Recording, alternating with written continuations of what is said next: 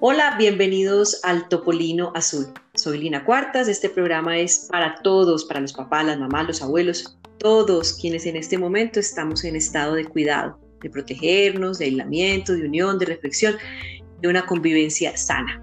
El coronavirus es un asunto serio, ya lo hemos visto en el primer mundo, en Europa, en Estados Unidos, la propagación que ha tenido ese virus en países más avanzados que el nuestro debe ser un ejemplo y por supuesto una alerta. Es así como este programa vamos a conversar sobre qué hacer con nuestros hijos en casa, cómo manejar la convivencia, el encierro, el aislamiento, el miedo y la incertidumbre, porque tuvimos fecha de ingreso a la casa, pero todavía no tenemos fecha de salida. Bienvenidos a bordo del Topolino Azul.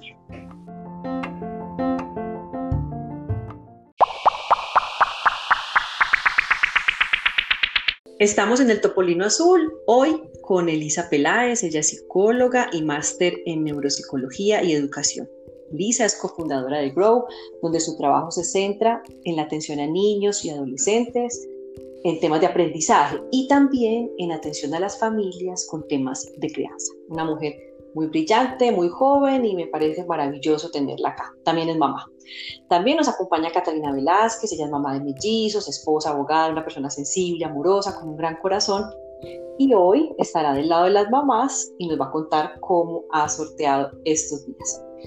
Elisa, bien, bienvenidas a las dos. Apenas estamos arrancando en Colombia el aislamiento y se nos está acabando la creatividad con las actividades con los niños. Ellos pierden mucho la atención y sobre todo los pequeñitos, como decimos en televisión, pierden el rating con mucha rapidez. Las mamás hacemos de. En la casa, auxilio, auxilio. ¿Qué hacemos? Mil gracias, Lina, por esa invitación. Qué rico estar aquí y poderles aportar de todas las maneras posibles. Fue nuestra primera idea e iniciativa cuando todo esto iba a ocurrir, nuestra primera preocupación en el de la palabra y fue ayudarle a las familias porque es un reto súper grande el que estamos viviendo. ¿Y cómo hacemos? ¿Cómo hacemos para mantener la atención de nuestros hijos y la creatividad y no morir en el intento? bueno, lo primero es que hay que hacer una buena planeación Em, digamos que de acuerdo también a la estructura de personalidad que uno tenga. Hay personas que no requieren de esta planeación y que simplemente les fluyen bien las cosas. Nosotros en Growth siempre hablamos de algo que se llama las dinámicas familiares y es que no creemos en las recetas estándares. Es decir, nosotros no decimos, mira, primero tienes que hacer esto, después está garantizado el éxito, sino que nuestra postura es recibe la información, valida que venga de una buena fuente, de una fuente confiable, eh, ojalá el profesional en el tema, y con esa información introduce a la dinámica familiar como mejor te quede. Sin embargo, aquí sí. Em, creemos que tener unas, unos patrones generales puede ser muy bueno, sobre todo porque como no es una situación típica, nadie, no hay investigaciones que digan cuando estamos en aislamiento por un virus qué hay que hacer, ¿cierto? Que nosotros trabajamos muy basados en evidencia, pero pues realmente frente a esto estamos todos especulando. Entonces, em, pues recopilamos ocho ideas que pueden servirnos en la mayoría de los casos, pues esperamos que les puedan servir. Eh, lo primero es tener un contexto de qué pasa en el día a día de nuestros eh, hijos. Nos han contado más o menos qué pasa en el colegio, cómo es un día normal, pero pues llegó la hora de ver como una radiografía de verdad de lo que pasa y tratar de guiarnos lo más que podamos por eso.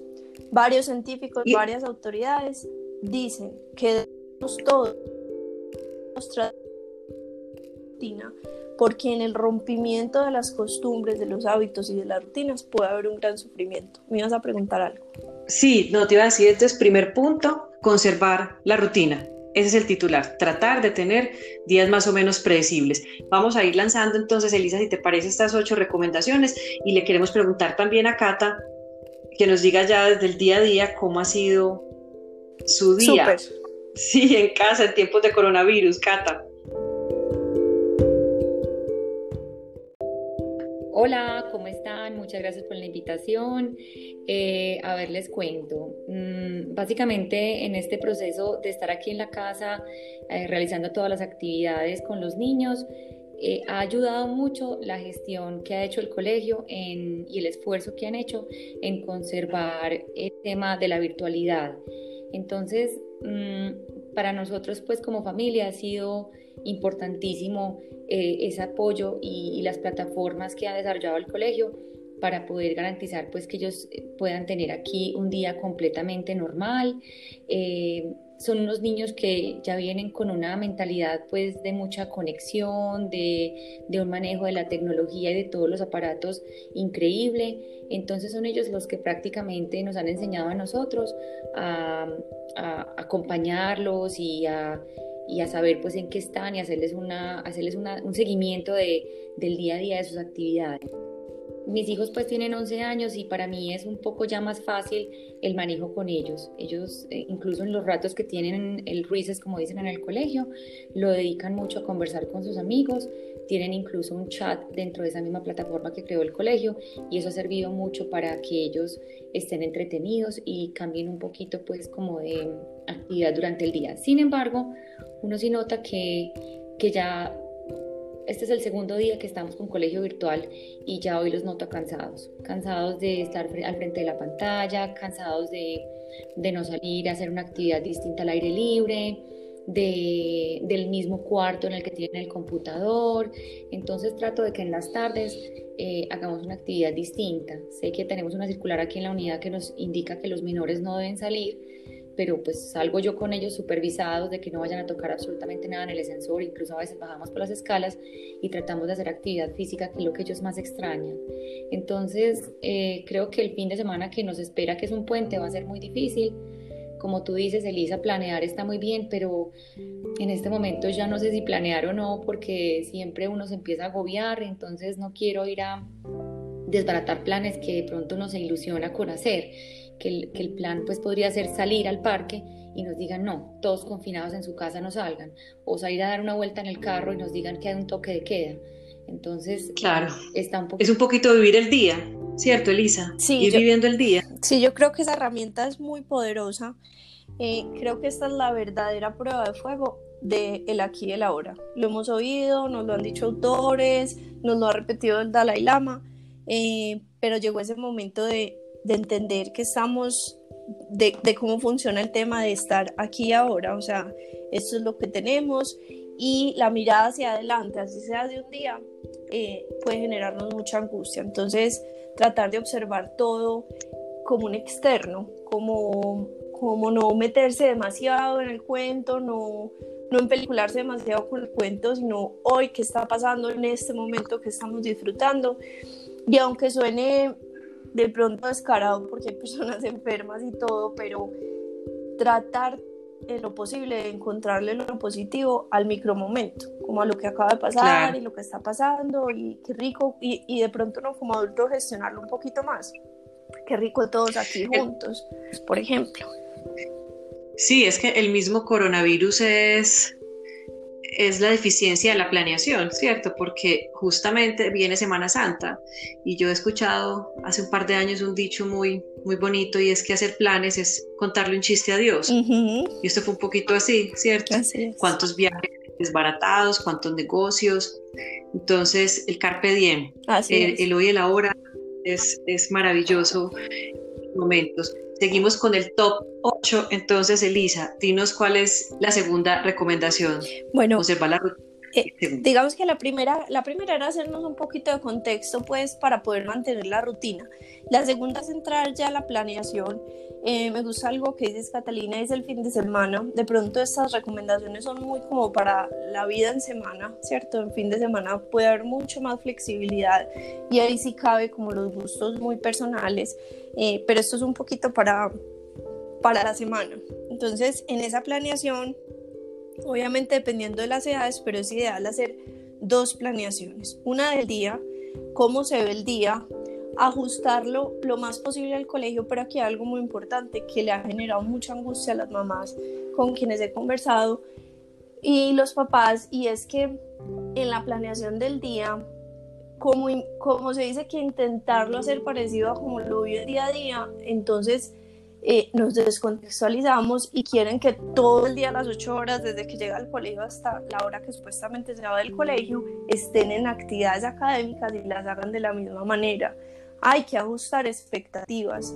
Ni los colegios a distancia saben cómo son las dinámicas en la casa como para estar esperando algo X o Y.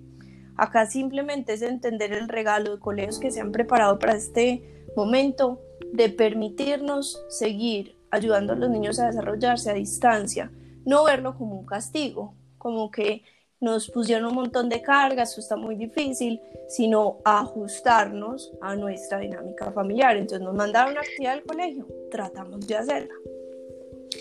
Y la planeación de la semana, totalmente de acuerdo, si hay que cambiarla, pues también eso hace parte de una de las competencias fundamentales que debemos desarrollar, que es la flexibilidad y es planear una semana, cómo se va a ver, entonces qué día vamos a bajar, eh, si podemos salir un momentico, eh, qué día nos vamos a ver una película, qué día vamos a hacer cosas diferentes a cómo se ve un día normal. Sería el segundo. Además, Elisa y Cata, porque es distinto porque las dinámicas en casa no estamos solas y tenemos muchas más cargas adicionales las mamás. Así es. Entonces no es solo dedicarnos a la educación, sino que tenemos la casa, la cocina, el aseo, el marido, el perro, los papás, pues mantener contacto con la familia. Tenemos unas nuevas responsabilidades eh, durante estos días y lo de la flexibilidad me parece clave. Entonces, Cata decía ahora, por ejemplo, estos niños nos están enseñando con la tecnología. ¡Wow! Y además ha sido también un enemigo para nosotros quitarles a veces esa tecnología. Uy, eso me ha encantado. Pero ahora... Eso me ha encantado, qué pena que te interrumpa este fenómeno y es, hay personas muy puristas que no comprenden que simplemente se niegan a la tecnología y que la tecnología no, no, no, los niños. Uy, me ha parecido un espejo de ¿Qué hubo? Es que no es no, no, no de la tecnología, es cómo vamos a usar la tecnología, cómo se usa adecuadamente. Eso me parece un punto súper importante. Sí, sí, muy, muy valioso. Y, y, adicional, lo de la flexibilidad es que, ¿qué vamos a hacer con las consolas, con los videojuegos, con el televisor? Podemos ser un poquito más flexibles porque se nos acaba la creatividad y además nosotras también necesitamos tiempo para hacer nuestras cosas, las mamás también, las que trabajamos o tenemos otras actividades al interior de la casa, otras responsabilidades, podemos ponerlos a ver televisión un ratico o nos vamos a sentir muy mal. Ahí está, ahí está, ahí está un tema importante, o sea, para que, para que tengamos tiempo también los adultos hacer una negociación chévere. Entonces, primero que todo, la Asociación Pediátrica del Reino Unido, contrario a la Asociación Pediátrica eh, Americana, dice por favor, no digamos cuántas horas al día tecnología en momentos normales. Cada familia al interior de su hogar y cada adulto deberá definir, de acuerdo a los efectos que generan los niños la tecnología, cómo va a ser el uso de esta. Entonces, más que nunca me pego de ese lado, Reino Unido. Eh, primero, pues digamos que la de decir es que definitivamente en todos los niños la tecnología no afecta igual. Y segundo, sentarnos a conversar con ellos, hacerlos muy conscientes de que nosotros también necesitamos tiempo. A veces asumimos que los niños tienen que saber eso. No tenemos, no nos sentamos a conversar antes de que esto inicie y decirles, sé que me van a necesitar, sé que tengo que estar pendiente de esto, de lo otro, pero necesito un tiempo para mí, para X o Y. Mientras eso, ¿qué les parece si es ese momento donde ustedes puedan usar consolas, ver televisión y demás? Pero estar muy atentos, como dice la Asociación Pediátrica del Reino Unido, a qué efecto tienen ellos. Hay niños que pueden dejarnos la adrenalina muy elevada y estar encerrado en cuatro paredes con la adrenalina mil a full puede no ser un buen aliado. Entonces elegir también juegos y cosas para ver tranquilas. Sí, sí, de acuerdo. Cata, ¿cómo te has sentido como mujer y como mamá? Y eso que lo que decíamos al principio, apenas estamos comenzando, que apenas llevamos dos días, en realidad. Eh, a ver, les cuento. Sí, ha sido complicado para mí porque mi día a día sí era muy distinto. De hecho, aunque tengo mi oficina aquí en la casa, mis, las visitas a mis clientes son permanentes sobre todo por el tema ambiental en el que me implica a mí desplazarme para conocer los procesos productivos, manufactureros y en fin, conocerlos pues como de, de primera mano. Claro. Entonces ahorita se ha, se ha visto suspendidas casi al 100% esas actividades y eh, ha cambiado mi rutina porque entonces igualmente pues le permití a mi empleada para evitar que se desplazara eh, en metro y buses y evitar también el contagio de ella y su familia, especialmente pues porque ella es muy alérgica, eh, le dije no quedes en casa, entonces pues las actividades ya las estamos desarrollando aquí ha sido muy chévere porque finalmente no les he dicho a los niños que me van a ayudar en las actividades, sino que les he dicho que cada uno en esta casa somos responsables de una distinta. Entonces, Antonio, que es el cocinero, me ha ayudado impresionante en los desayunos. Bueno, me ha ayudado, él se ha encargado del parte del desayuno. Agustín le gusta todo el tema de lavar ropa y recogerlas de las canastas. Entonces, así digamos que cada uno va teniendo un rol sin tener que decir ayúdenle a la mamá porque aquí realmente es una responsabilidad de todos ya. Entonces eso ha sido pues también digamos una actividad distinta para ellos, por ejemplo les encanta arreglar, perdón, regar las matas, entonces con un rociador, un spray, ellos se van de matica en matica regándola y así sucesivamente, pero pero de verdad que a pesar de que vivimos en un apartamento muy muy cómodo, siento que se nos, que se nos van estas paredes cerrando encima, entonces eh, a veces me angustio y bueno, como, como mujer también tengo mis momentos en que tengo que llorar y tranquilizarme porque sé que además de, de, ser pues mujer, mamá, uno siente que también es el pilar de la casa. Entonces tampoco le puedo fallar a Ricky cuando él llega totalmente desmoronado de la empresa diciéndome tengo que cerrar todos los puntos de venta. Entonces también tengo que estar firme, pero a veces uno se siente que ya no puede más. Entonces esa mujer maravilla a veces se vuelve chiquitica y una niña y yo quisiera tener aquí a mi mamá para que me abrazara y me diera aliento, pero, pero no, me toca de sacar fuerzas no las tengo. Y ahí vamos. Pero es una vulnerabilidad, Cata, eh, absolutamente normal, ¿cierto? Y es lo que nos está mostrando esta, esta pandemia, esta, esta vulnerabilidad tan intensa, esta fragilidad, pero también hay que agradecer y ser muy, sí, agradecer con todos los beneficios que tenemos nosotros de permitirnos este aislamiento, de permitirnos estar con nuestros hijos y sacar lecciones de esto. Pero Elisa, ¿cómo no crearles un rayón a los niños? Porque les decimos, no pueden salir, no pueden tocar nada, no pueden ver a sus amigos, no pueden tocar a sus abuelos. Ay, eso es, de película. Mi cuñado dice, eso es, parece ciencia ficción y es así. Así es, yo, yo cuando escucho, digamos que eh, el tema económico y demás, me voy yendo como hacia el futuro entonces me acuerdo que no tiene nada malo, así funcionamos los seres humanos, pero entonces eso me recuerda devolverme y jalarme al presente. Está, eh, así suena ciencia ficción, en una reorganización mundial y tenemos una garantía que en este momento nos puede servir de tranquilidad y es que no tenemos ni idea luego de que esto pase cómo va a ser el orden mundial, cómo va a ser el tema bancario, cómo va a ser el tema eh, de prioridades de los seres humanos, cuáles negocios van a fortalecerse y cuáles van a bajar. Y aunque eso debe ser y va a ser alguna angustia, eh, creo que incluso por nuestros niños, tratar de hacerle caso a lo que este fenómeno nos está diciendo y es, ustedes no tienen ni idea, no tienen el control, suelten el control.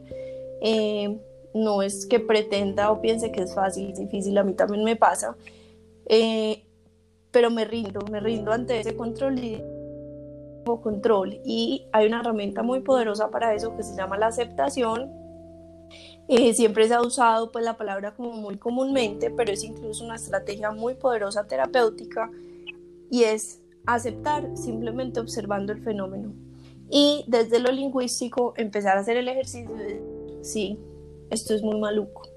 Sí, esto me está angustiando mucho, porque genuinamente no tenemos el control, no tenemos respuestas, no tenemos fecha de, en la que esto va a terminar, no tenemos absolutamente nada que controlar en esta situación, estamos completamente sujetos en el día a día. Así es, el día a día también trae otro afán eh, que es más poderoso también y que, y que va a poner a prueba muchas familias y es la convivencia.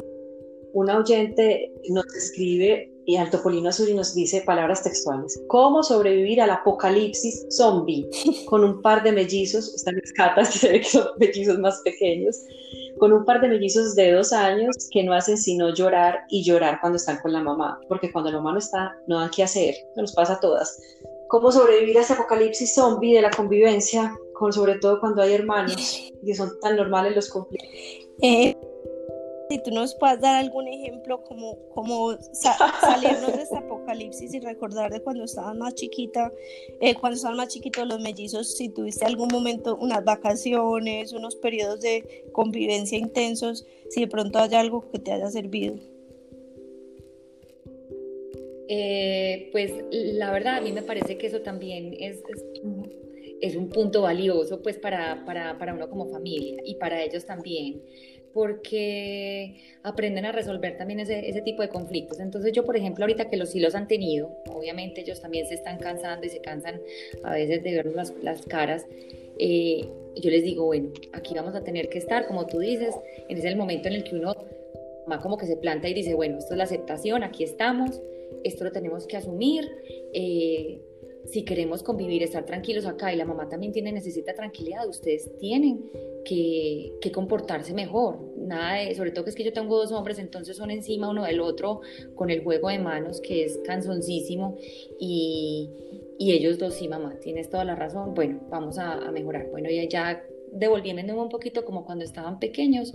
Eh, yo creo que uno como papá también transmite mucho de sus sentimientos y de su paz, o tanto su tranquilidad o su estrés a los niños. Ellos, así como cuando uno, yo siempre he dicho, cuando los niños entran a la casa y vienen del colegio y uno los mira en los ojitos y uno dice, algo le pasa, ellos también lo ven a uno y le ven los ojos y le ven la cara porque lo conocen extremadamente bien. Lo que pasa es que ellos de pronto no saben expresarlo, pero yo sé que ellos también alcanzan a sentir lo que uno, lo que uno siente.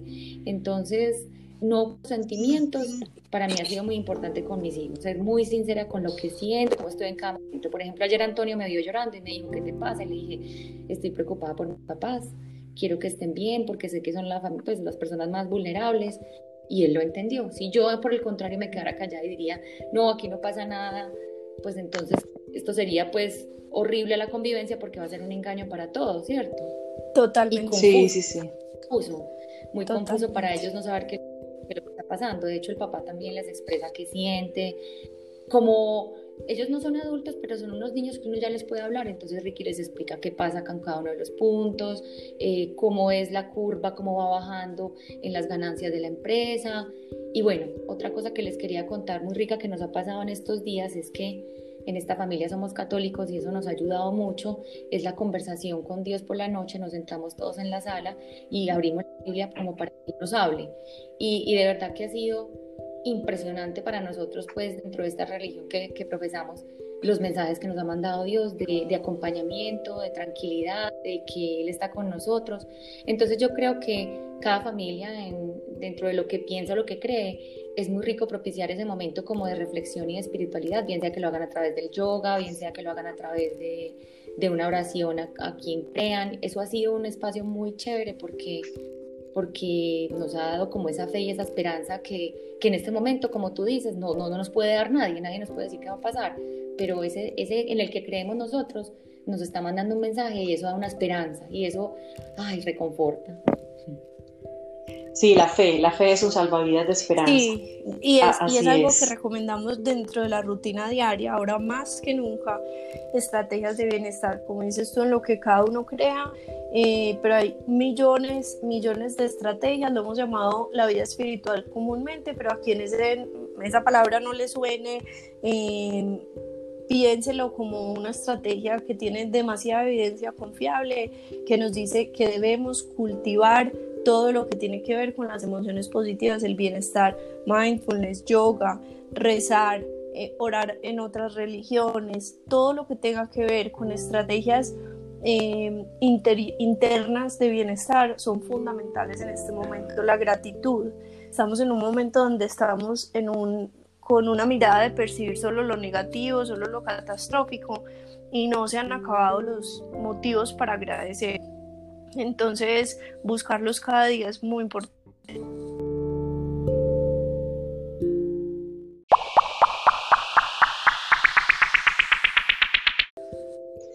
qué par de invitadas ustedes tan, tan maravillosas. Ojalá quienes escuchen el Topolino Azul también puedan inspirarse y llenarse de, de valor y poder salir triunfadores, por lo menos desde el humanismo que tanta falta nos hace. En el Topolino Azul acostumbramos lanzar un salvavidas de esperanza a quienes nos escuchan. Cata y Elisa, ¿a quién le van a lanzar hoy un salvavidas de esperanza ustedes? ¿A quién quieren mandarle un mensaje de esperanza, de equilibrio y de fe? Mm, yo quisiera hacerlo a, esas personas que tanto nos han mencionado, que me llega mucho en, en redes sociales, em, a esas personas que al interior de su hogar no han logrado tener el tiempo, la oportunidad, la sabiduría, como se quiera llamar, para construir unas dinámicas familiares sanas. Em, creo que es un momento bien retador, bien difícil, a que por favor no dejen de buscar ayuda, eh, no dejen de buscar estrategias que en este momento hay muchas gratuitas para, para salir bien de esto, que esto no nos, no nos genere más malestar de la cuenta. Cata, ¿quién le lanza su salvavidas de esperanza? Eh, yo les mando un salvavidas de esperanza y de jalón de orejas también a la vez a todas las empresas con las que trabajo y con las que hacen parte de esta región, de nuestra región, no me voy más allá, para que ellos observen lo que está sucediendo y, y, y sean conscientes del impacto que están generando desde cada uno de sus procesos productivos y de la importancia, como se los digo cada vez que estoy sentada con ellos, de, de, conservar los recursos que están usando de una manera sostenible porque definitivamente esto es un llamado de atención de la naturaleza hacia nosotros, de la fragilidad, recordándonos lo frágil que nosotros como humanos somos y, de la conexión que tenemos que tener todo el tiempo, el, el, equilibrio con la naturaleza para evitar que estas circunstancias se presenten, porque hoy fue una pandemia, mañana puede ser un tema con el agua, que puede ser incluso uno de los más preocupantes y que, y que siempre lo he tenido en la mente como como algo que sería extremadamente delicado para la humanidad. Entonces, es un, es un, llamado de atención para ellos también, para que observen, para que observen qué es lo que está pasando y dejemos de ser egocentristas y, y dejemos de ser egoístas con solamente mi proceso productivo y lo que yo hago, y independientemente de gastarme todo el mundo entero, pues estoy ganando mi plata. Es pensar en todos, pensar en la conectividad y en lo conectados que estamos con la naturaleza y con el mundo. Sí, el coronavirus nos está mostrando esa lección, lo interdependientes y lo conectados que estamos. Esto es un virus que nació en China y ahora lo tenemos acá como si hubiese sido a la vuelta de la esquina. Elisa, ¿dónde pueden escribirte, encontrarte? Una mujer con tu conocimiento es una maravilla de compañía y de guía en la crianza de nuestros hijos. Ya sabemos que la maternidad no es color rosa y una ayuda estará siempre bienvenida. Nos faltaron más recomendaciones de ese top 8 que tienes, donde los pueden encontrar. Gracias, gracias por esta invitación y por abrir estos espacios, eh, porque eh, oír, oír en este momento nos va a servir. En Instagram, arroba guion bajo growth, g o w t h guion bajo. Eh, igual lo encuentran en YouTube, en Facebook y eh, ahí están las otras ocho recomendaciones. Y en la página growth.com.co también pueden descargar el artículo por si piensan que le puede servir a alguien. Buenísimo, buenísimo. Ahí, ahí la tienen, ahí tienen las redes sociales y la página. Ojalá estén pronto los científicos cerca de encontrar la cura a este coronavirus y tengamos la capacidad de entender y de mejorar como sociedad con esta lección de vida. Volvamos a lo básico y cuidémonos entre todos. Yo le lanzo un salvavidas de esperanza a nuestros viejos a nuestros papás, a nuestros abuelos, para que sigan mucho más tiempo con nosotros, para que, para que esto no los atropelle y no se los lleve pronto porque los necesitamos. Como escribió en su columna un intelectual maravilloso que tiene Colombia, William Ospina, y sentimos que hay algo que aprender de esas alarmas y peligros. si todo lo más firme se conmociona, nos enseña que todo puede cambiar y no necesariamente para mal, que si la tormenta lo estremece todo, nosotros también podemos ser la tormenta. Muchas gracias por reportar sintonía. Nos vemos en ocho días a bordo del Topolino Chao. Un abrazo.